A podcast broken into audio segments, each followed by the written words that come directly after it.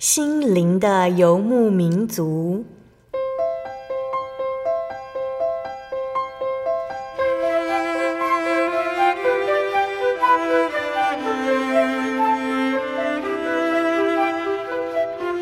在这个谁都不管谁的后现代社会里，每个人的心灵都是游牧民族。成长的过程就是寻找的过程。每一颗漂泊的心灵，其实都在寻找生命的绿洲。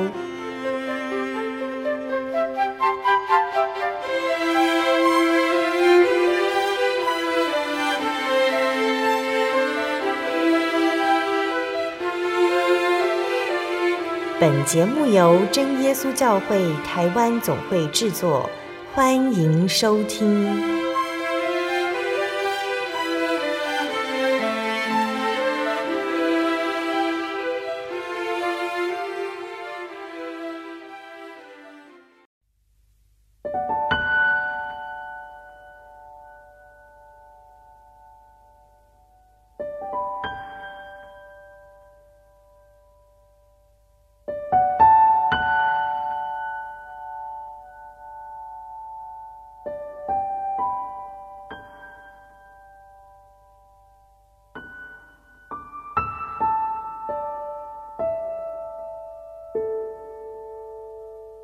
哈利路亚！所有在空中的听众朋友们，大家平安，欢迎收听今天的心灵的游牧民族。我是贝贝，大家这个星期过得愉快吗？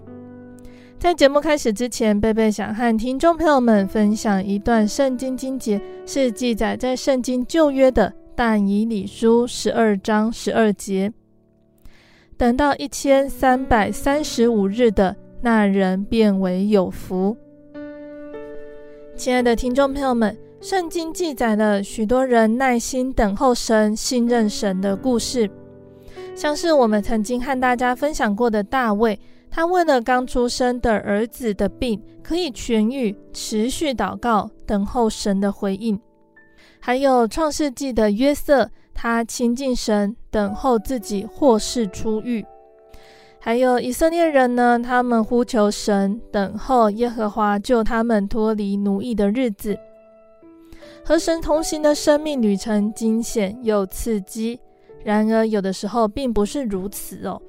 旅程中有许多时间需要等待，但是等待不是漫无目的的虚耗，等待神是有目的的，为的是加深我们对神的信心，增强我们和神的关系。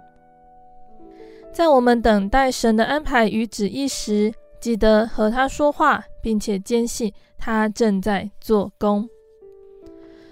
那相信听众朋友们呢，都曾经听过哦，从出生到死亡，其实就是一个等候的过程。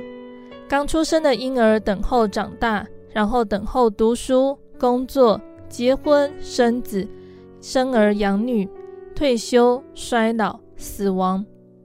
圣经的传道书三章一节说：“凡事都有定期，天下万物都有定时，每一件事情都有自己的时间表。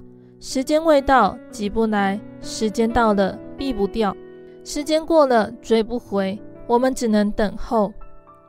那信主的人呢？既然知道天地万物都是神所造的，一切都在神的手中，更要学会在祷告中等候。”没有人喜欢等候，特别是在现在的社会里面，什么事情都是讲求效率。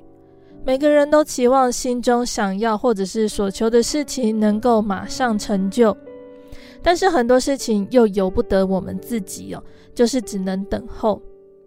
那等候的这段时间呢，最怕的就是时间拖久了，等候的事情却毫无进展。特别是线上的祷告，神却没有马上回应，我们就会逐渐对神失去信心。人一旦失去信心，就会抱怨，就会怀疑，并且开始否定神曾经给过的恩典与祝福，忘记神一再的带领和扶持，以至于信仰品质越来越低落。所以在圣经里面就有很多关于等候的勉励。那在阅读过这些经节呢，我们就会知道哦，其实等候时不要抱怨，只要相信因为神是我们的帮助，是我们的盾牌，他终究会开路。我们等候神的同时，不要忘了，其实神也在等候我们。神等候我们成才、长大，合他心意。所以，求神以他的真理引导、教训我们，就在我们终日等候时，相信神必然兴起，好怜悯，帮助我们。因为凡等候他的，都是有福的，也必不羞愧。所以，我们可以这样子向耶稣祷告：亲爱的主。求你带领我们，加强我们的信心与耐心，让我们看到你预备的美好。阿门。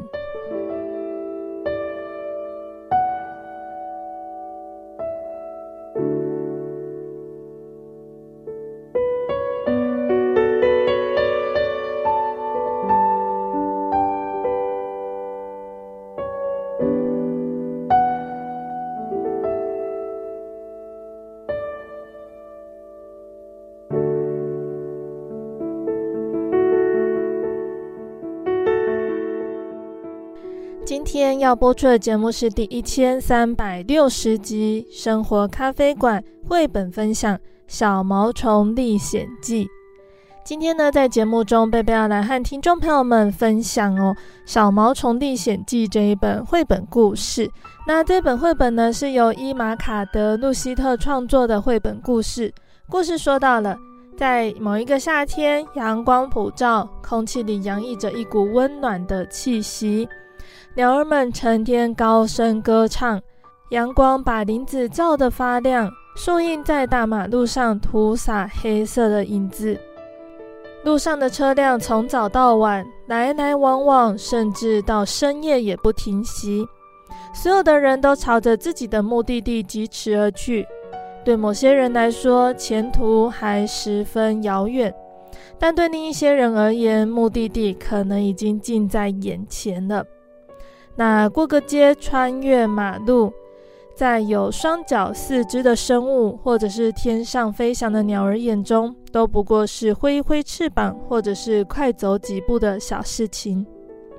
但是如果没有腿，没有翅膀，只有十四只短的不能再短的小脚，再短的距离，即使是从路的左边到右边，都是一段漫长的旅程。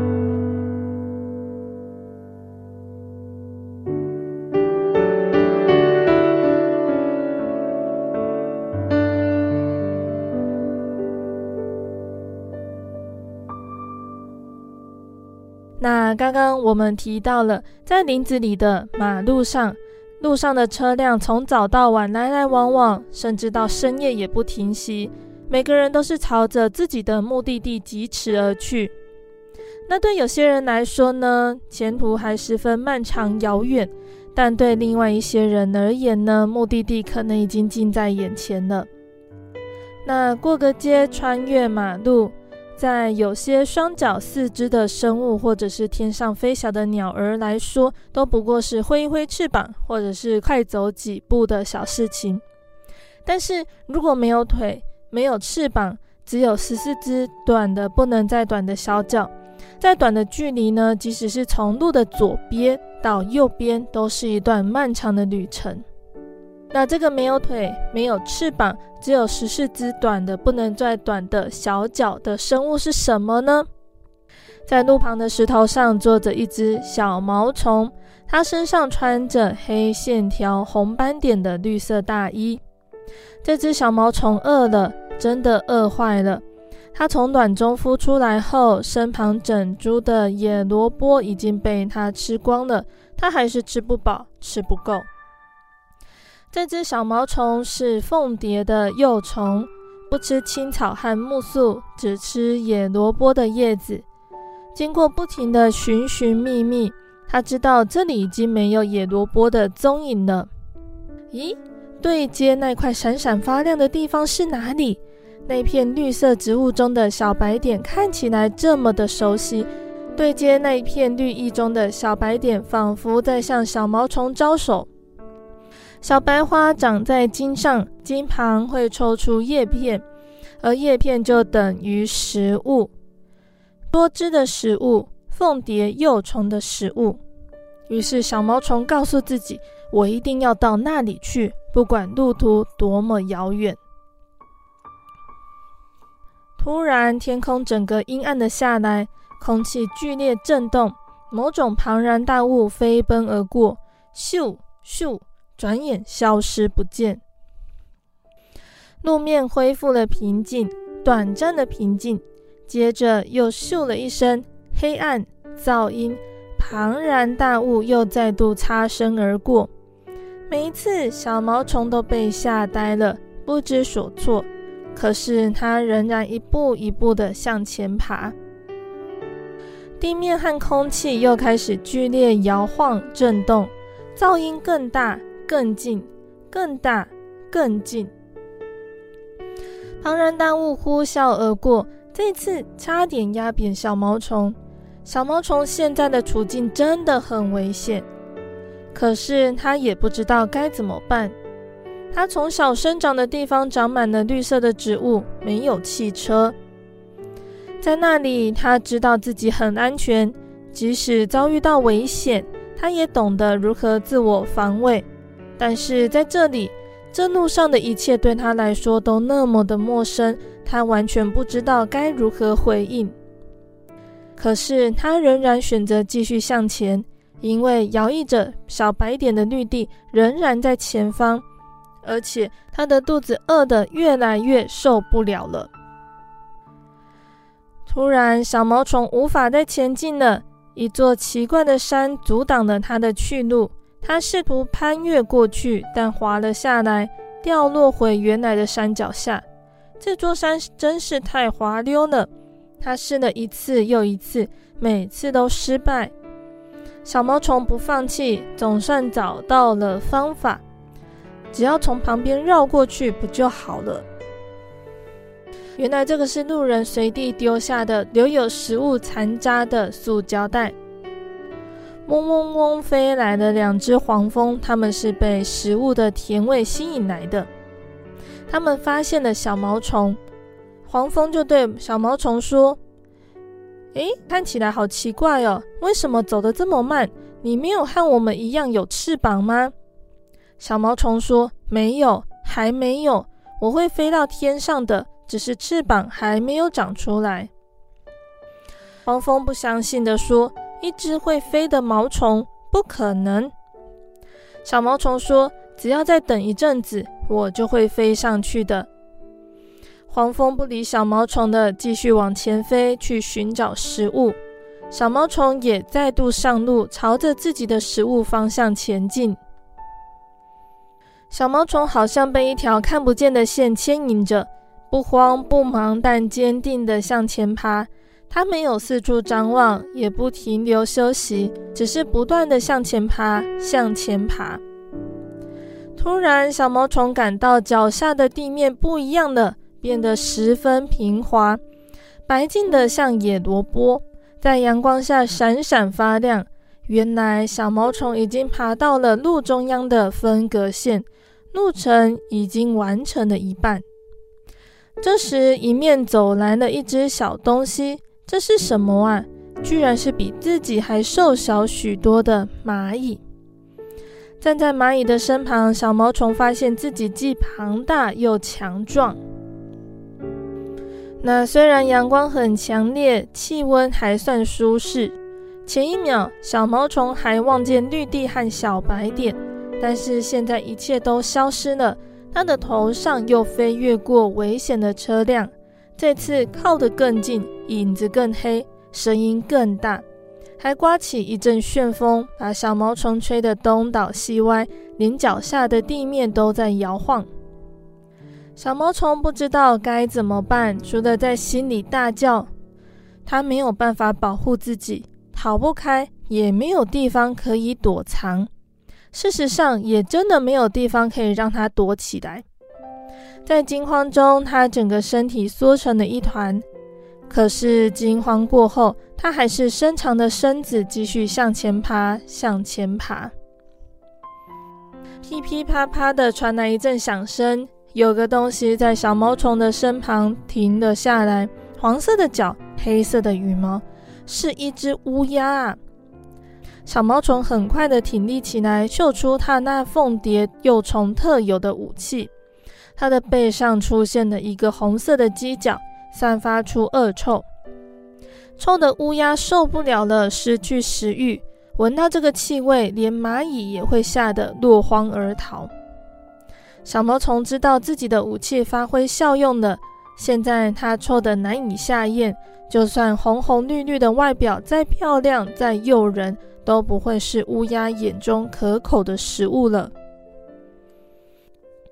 真危险！又一次，汽车快速飞奔过小毛虫身边，小毛虫又受到一次惊吓。不过这一次，危险虽然解除了。汽车排放的臭气却弥漫在空气中，害得小毛虫迷失了方向，在原地不停地兜圈子。远处隐隐地传来布谷鸟低沉的鸣叫声，小毛虫再次发现它的绿地和小白点，又开始了一小步一小步的旅程。小毛虫真的抵达了目的地，而且找到了一株野萝卜。能够尽情的享受野萝卜的叶片，真棒啊！小毛虫吃啊吃啊，吃的停不下来。它完全忘了一路上的惊慌、恐惧还有危险。在草丛里，在花朵和叶片交缠的地方，它觉得好安心、好安全。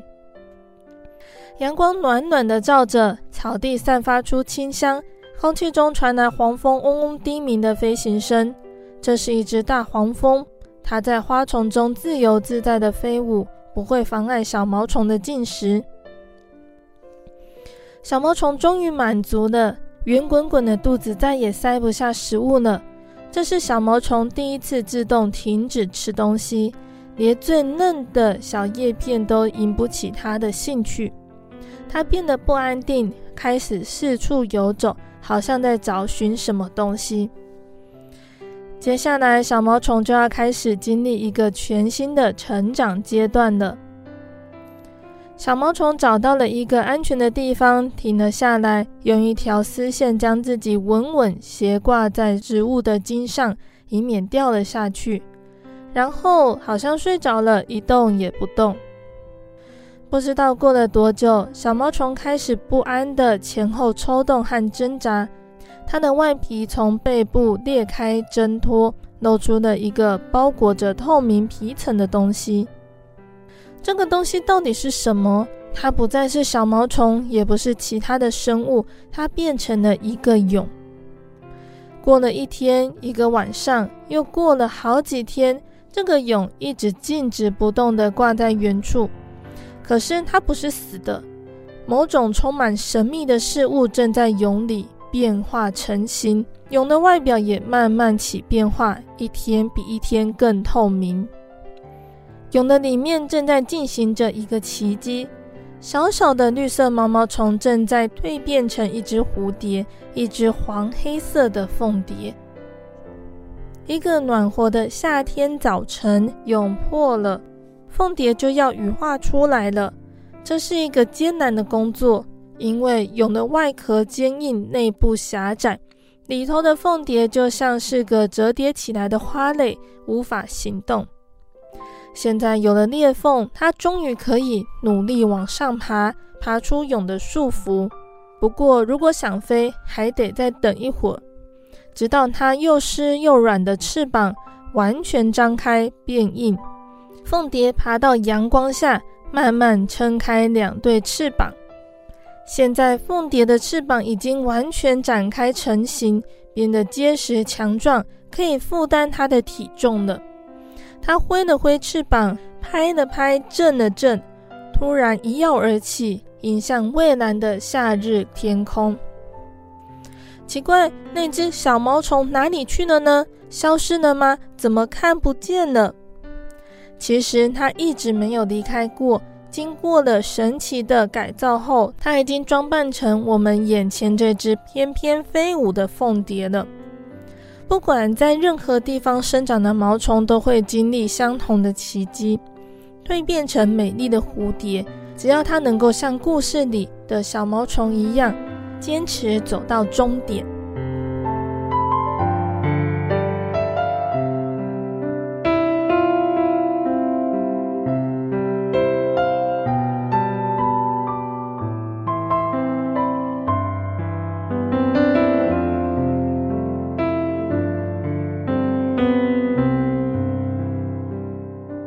亲爱的听众朋友们，今天的绘本就分享到这里喽。今天贝贝和大家分享的《小毛虫历险记》这一本绘本故事。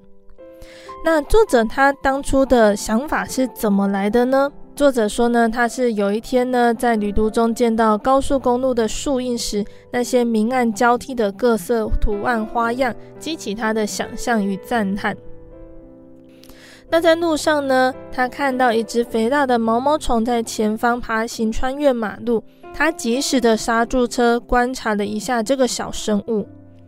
他这么缺乏自我保护的能力，但是意志却这么坚定，毫不迟疑的朝路的另一边的绿地爬去。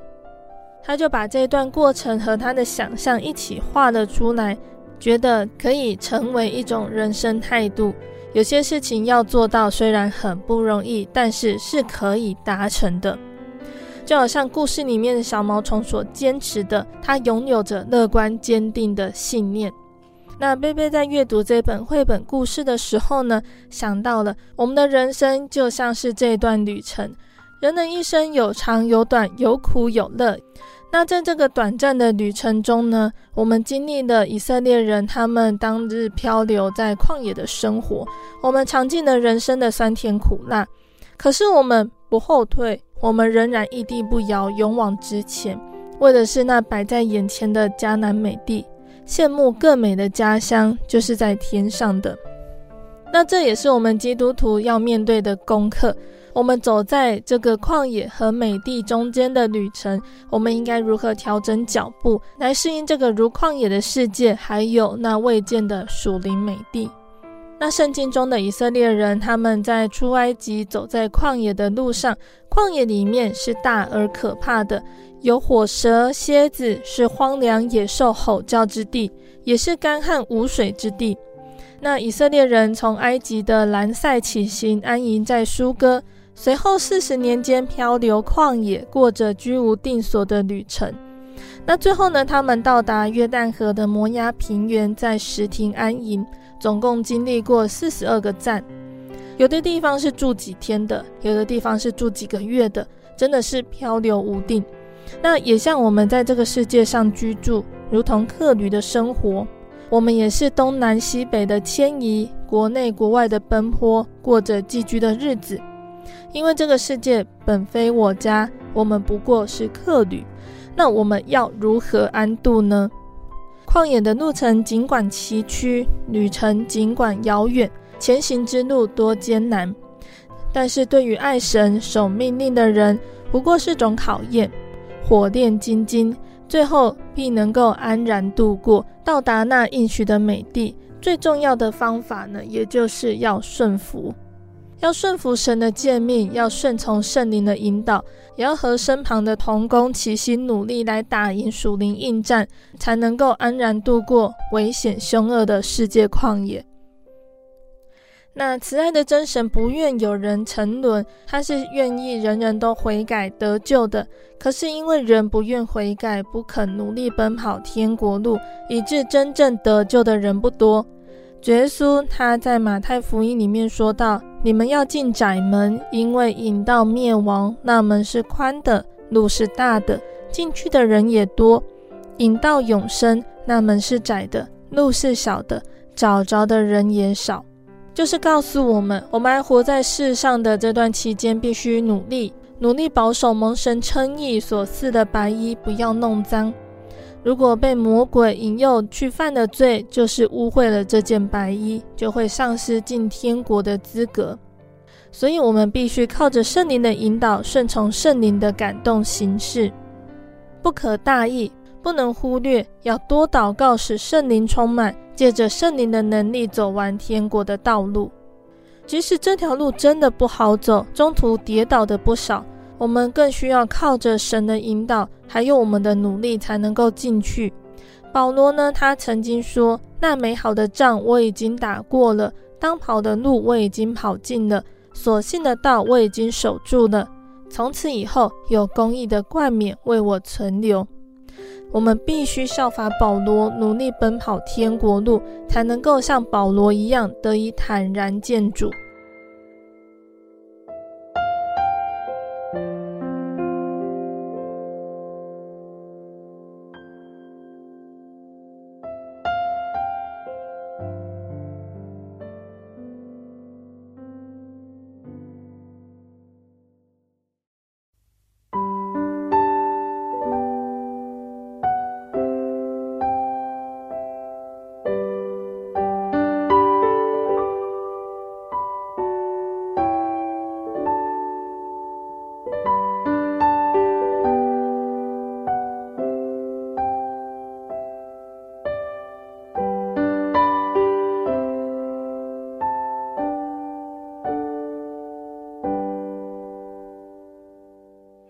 听众朋友们，欢迎回到我们的心灵的游牧民族，我是贝贝。今天播出的节目是第一千三百六十集《生活咖啡馆》绘本分享《小毛虫历险记》。节目的上半段呢，贝贝和听众朋友们分享了一本叫做《小毛虫历险记》的绘本故事。圣经马太福音十一章十二节说：“天国是努力进入的，努力的人就得着了。”我们现在就好像以色列人，他们出埃及向迦南地走旷野路的人，我们借着圣灵的引导，并且还要有我们的努力，才能够走完这一条天国路。才能够像保罗一样得以坦然见主。节目的下半段，贝贝要再继续来和大家分享圣经故事，欢迎听众朋友们继续收听节目哦。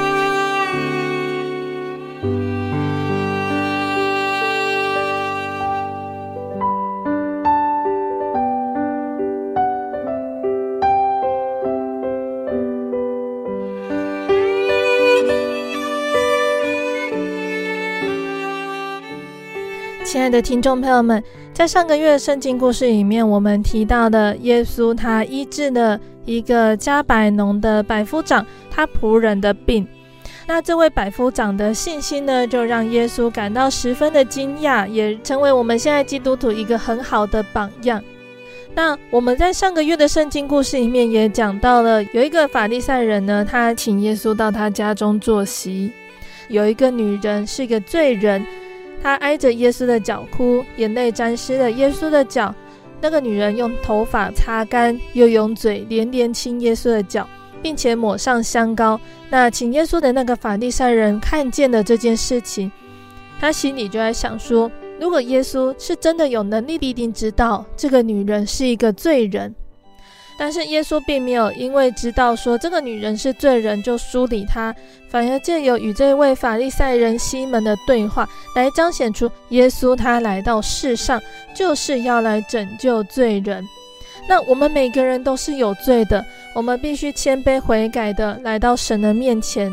那耶稣亲近罪人呢，并不是要与罪人同流合污，也不是容忍罪恶，他乃是怜悯，他用他的慈爱来怜悯我们。那即使是基督徒，同样也是哦。当我们知道在信仰上、在行为上有所缺失的时候呢，我们要求告主，向神悔改。无论神管教或怜悯，都能够让我们再次回想起主耶稣的救恩。我们就会明白，主耶稣一直都在盼望我们能够依靠他，再次刚强起来。唯有主耶稣在我们还是罪人的时候呢，就为我们死。他的爱在这里向我们显明。那在今天的圣经故事里面，我们要说到哦，耶稣他坐船来到了一个叫做格拉森人住的地方。耶稣一下船，就有一个被污鬼附着的人从坟茔里出来迎接他。那个人常住在坟茔里，没有人能捆住他，就是用铁链也不能，因为人屡次用脚镣和铁链捆锁他，铁链都被他挣断了，脚镣也被他弄碎了。总没有人能够制服他。他昼夜常在坟茔里和山中喊叫，又用石头砍自己。那这个被污鬼附着的人呢，远远看见耶稣，就跑过去拜他，大声呼叫说：“至高神的儿子耶稣，我与你有什么相干？我指着神恳求你，不要叫我受苦。”耶稣那时候呢，就吩咐这个乌鬼要从这个人身上出来。耶稣问那个乌鬼说：“你叫什么名字？”那个乌鬼说：“我的名字叫做群，因为我们有很多的缘故。”那乌鬼呢，就再三的求耶稣，他指着山坡上有一大群猪在那边。那个鬼就央求耶稣说：“求你打发我们往猪群里附着猪去。”那耶稣允许了，乌鬼就出来进入猪群。那那群猪呢，就发狂地闯下山崖，投在海里，都淹死了。猪的数量大概有两千只。那放猪的呢，就逃跑了，回去告诉城里和乡下的人。众人都来了，要看看是什么事情。他们来到耶稣那里，看见那个被鬼附着的人，就是从前被群鬼所附着的。那个人坐着，穿上衣服，大家看到，心里就明白过来。他们感到害怕。看见这件事情的呢，就将鬼附着的人所遇见的，还有那群猪的事情，都告诉了大家。众人就央求耶稣离开他们的境界。耶稣上船的时候，那个从前被鬼附着的人就恳求耶稣，希望和耶稣同在。耶稣不允许，却对他说：“你回家去，到你的亲属那里。”将主为你所做的是何等大的事，是怎么样怜悯你，都告诉他们。那那个人就走了。他在底加波利传扬耶稣为他做的何等大的事情，众人都稀奇。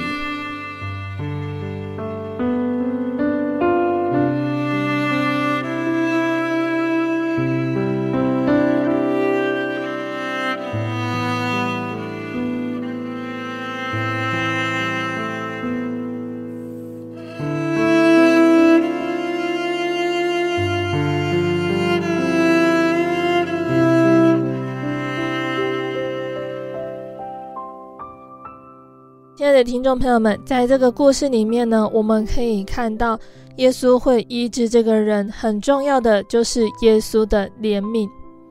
我们知道主耶稣的怜悯是做成这件大事的主要因素。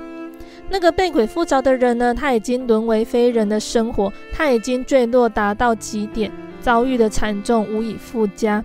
像这样子的人，他自己也不知道自己的可怜。如果不是角色怜悯，他必到了万劫不复的境界。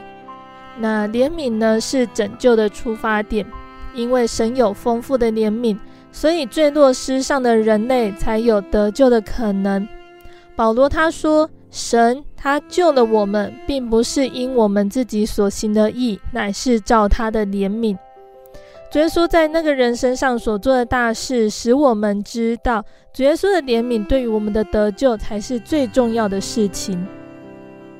那这个被鬼附着的人呢，可以说是世界上失丧者的代表，同时也是神所要寻找的对象。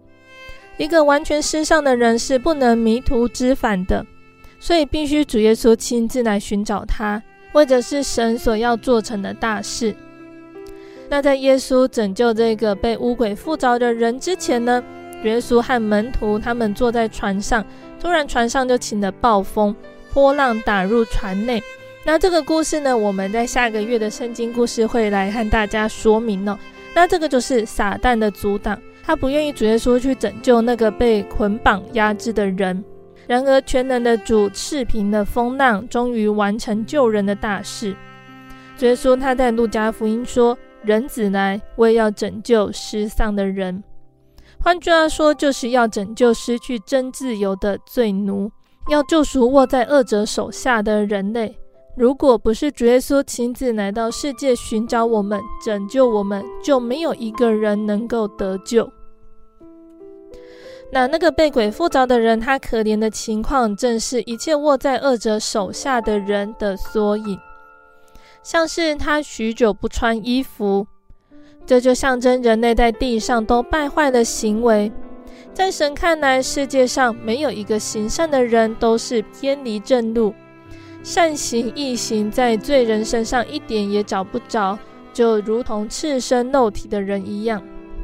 那这个被鬼附着的人，他不住在房子，只住在坟塋里。房子是活人的正当居所。坟茔也就是坟墓，是死人的归宿。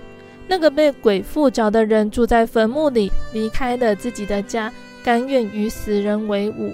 照样，罪人离开了神的乐园，把这个黑暗污秽如同坟墓的世界视为安乐窝，甘愿老死于此，以为一死就能够结束了人生的一切，失去了追求永生的思想和希望。那这个被污鬼附着的人呢，他还会用石头砍他自己。这个人他不但极其凶恶，能伤害别人，也不断地伤害自己。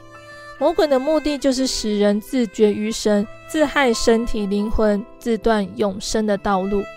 所以有许多的人明明知道对自己身体灵魂有害的事情，却故意去做；不良的嗜好明明知道有害无益。却偏偏来麻醉自己，虐待自己，以痛苦为快乐，以羞辱为荣耀，这就是用石头砍自己的行为哦。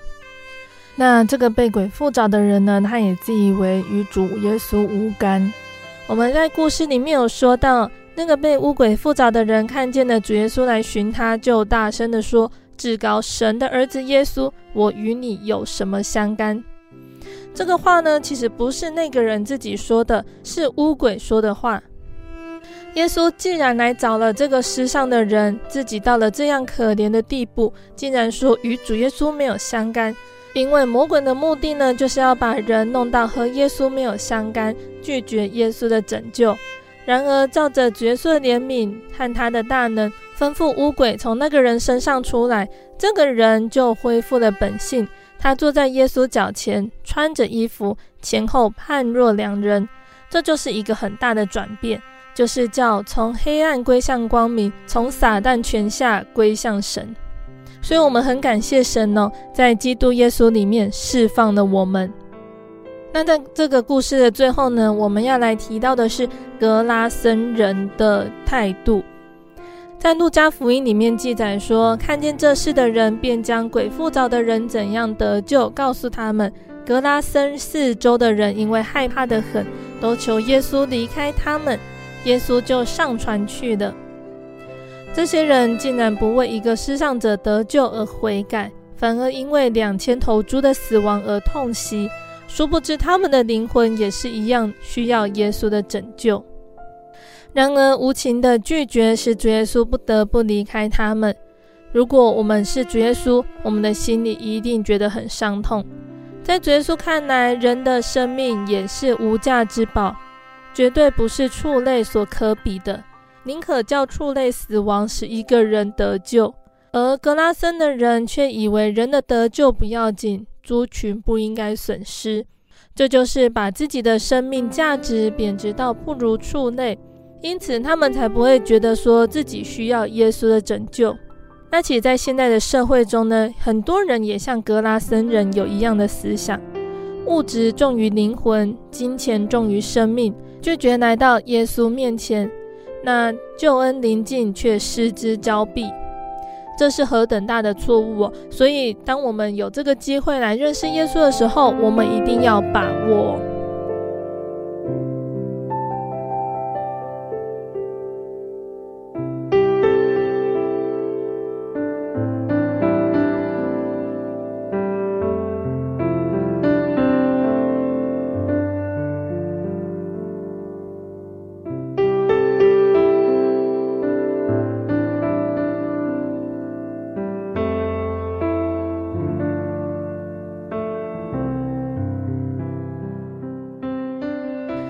再来呢，我们要说到的是耶稣的另外一个比喻。这个比喻在圣经的马太福音、马可福音还有路加福音里面都有记载哦。这个比喻就叫做撒种的比喻。那这是主耶稣他用比喻教训门徒的第一个比喻。因为门徒他们听完这个比喻的时候呢，就问耶稣说：“对众人讲话为什么要用比喻？”那主耶稣说：“因为天国的奥秘只叫你们知道，不叫他们知道。所以耶稣他是用比喻来对众人讲，因为他们看也看不见，听也听不见，也不明白，在他们的身上正应验了以赛亚的预言。但是门徒，你们的眼睛是有福的，你们的耳朵也是有福的。”我实在告诉你们，从前有许多先知和异人，要看你们所看的，却没有看见；要听你们所听的，却没有听见。所以你们当听这撒种的比喻。那这也就知道了，耶稣他用比喻的目的。那也告诉门徒说，为什么耶稣要用比喻来教训人，并且他亲自来讲解比喻的意义哟。如果能够得到这个比喻的正解，就能够开启他以后所设的一切比喻的真意。那我们接下来就来和大家分享撒种的比喻哟。撒种的比喻呢，也就是说，有一天有一个撒种的人出去撒种，撒的时候呢，有落在路旁的飞鸟来吃尽的，有落在土浅的地上的，土既不深，发苗最快，日头出来一晒，因为没有根，就枯干了。有落在荆棘里的，荆棘长起来把它挤住了，又落在好土里的，就结实，有一百倍，有六十倍，有三十倍。有耳可听，就应当听。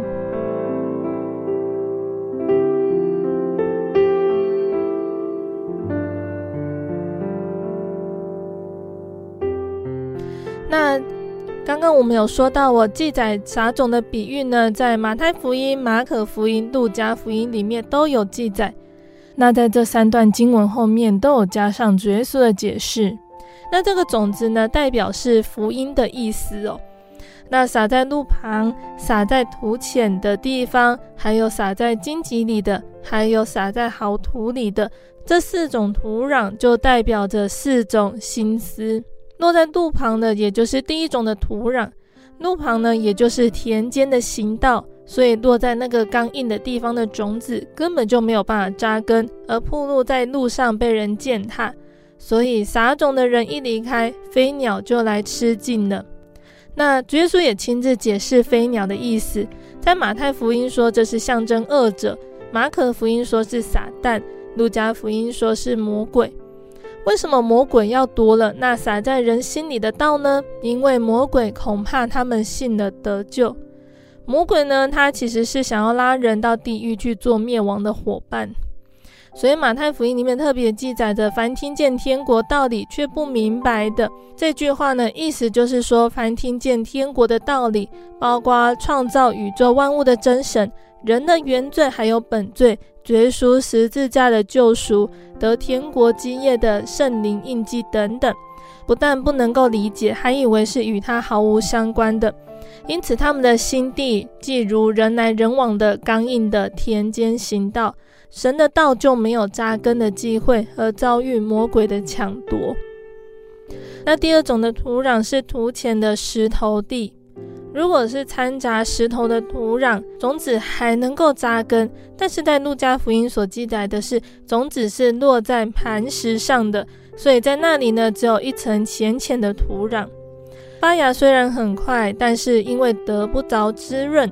没有办法从土壤里吸收水分，就经不起太阳的炎热而枯干了。就是指说，虽然真福音有神迹奇事随着使人欢喜领受，但是在于信仰的过程中，还有患难跟逼迫，或者是人预想不到的艰难或逼迫，马上就把信仰给放弃了。那我们都知道，叫植物生长的很重要的三个元素，也就是阳光、空气还有水。如果是一个好好扎根的植物呢，太阳的炎热反倒会促进它的成长。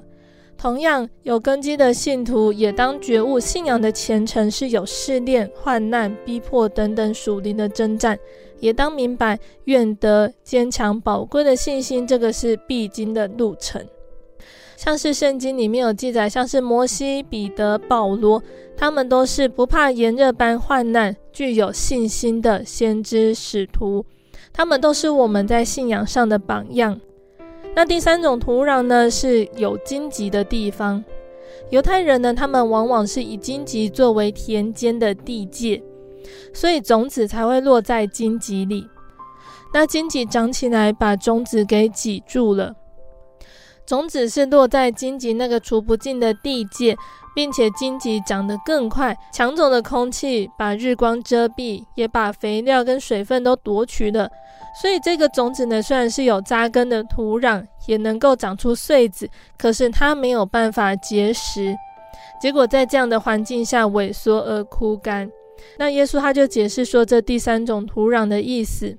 也就是后来有世上的思虑、钱财的迷惑，还有别样的私欲进来，把这个道给挤住了，也让他长不出结实的子粒来。有的人是听到神的道理之后暂时顺从，也可以说是他有生根建造的表现。可是后来因为世上的思虑、钱财的迷惑，成为荆棘，逼住灵性的成长。金钱逐渐衰落，一直到全然消失的地步。如果我们信徒不能够专心倚靠主，只为了生活思虑，神的道也要被挤住。那如果受到钱财的诱惑，也会使我们的信仰失败。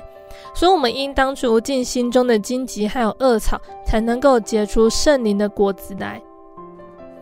那第四种土壤，好土壤，落在那里的种子呢，就结实有一百倍的，有六十倍的，有三十倍的。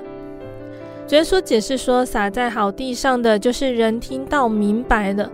但在路加福音有更详细的解释，是说，就是有人听得到，持守在诚实善良的心里，并且忍耐着结实。那意思就是说，我们听了神的道，我们把这个道放在心里面，我们持守顺服神的真理，依靠圣灵的更新，并且能够结实百倍，能够结出美好的圣灵的果子，并且能够帮助教会传扬神的福音。那主耶稣在这段比喻的最后呢，又加了一句话说：“有耳可听的就应当听。”在路加福音里面是加上说：“你们应当小心怎样听。”那这两句的意义上是差不多的。那意思就是说呢，因为这个撒种的比喻是专门为门徒所设的，要门徒知道人有四种的心地，虽然没有办法知道每个人的心里是属于什么样的心田。然而，先得救恩的人就应当负起撒种的责任，因为耶稣他先撒出天国的真理，使徒也必须继续撒种。那在末世呢，是由圣灵的教会来负担起撒种的工作。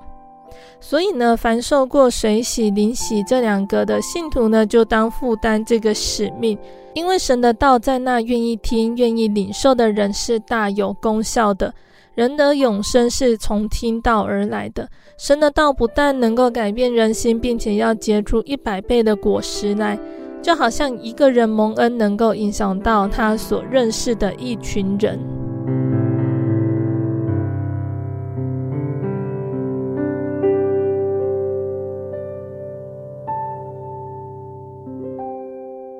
好，那亲爱的听众朋友们，我们的圣经故事就先分享到这里了。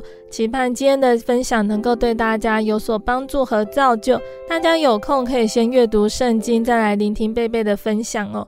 那今天的圣经故事就先到这边喽，请大家继续锁定心灵的游牧民族，贝贝将会和大家分享接下来的圣经故事。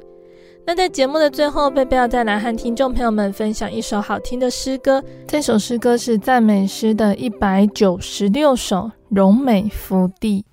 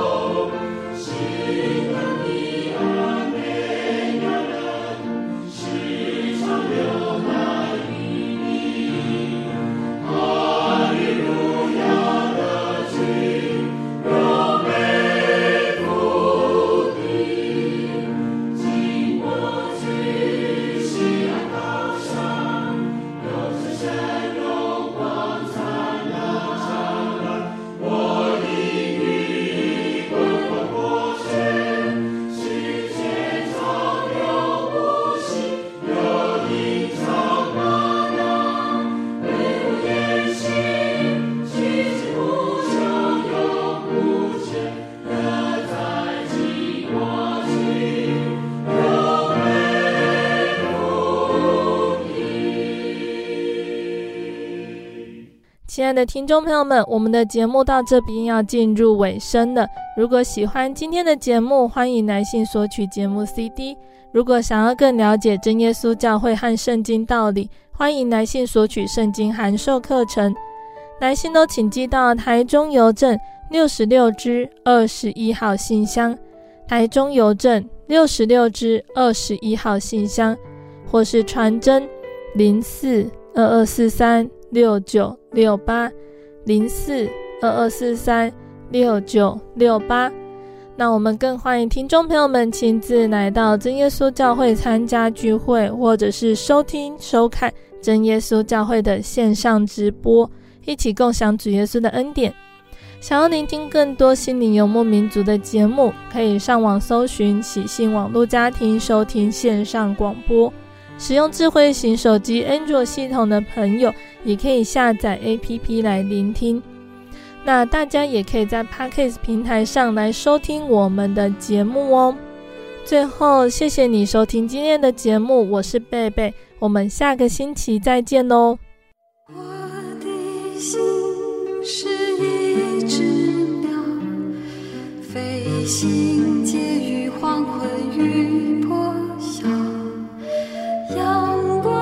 夏日似箭，寻找生命的源头。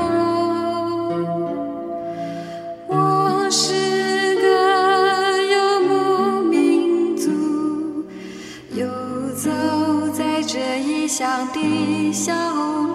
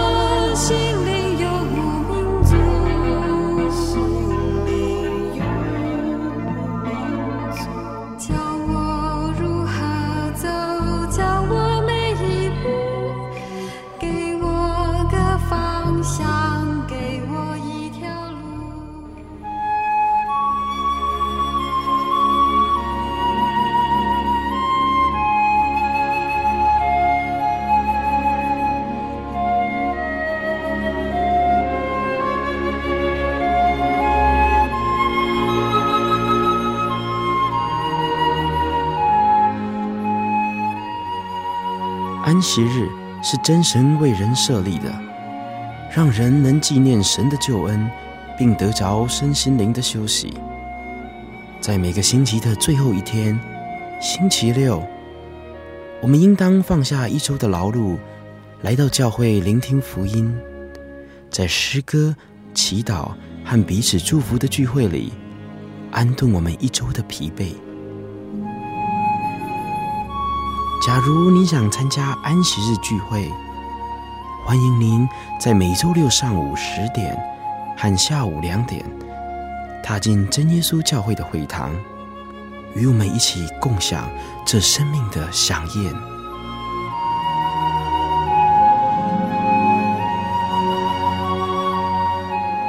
真耶稣教会邀请您一同来参加安息日聚会。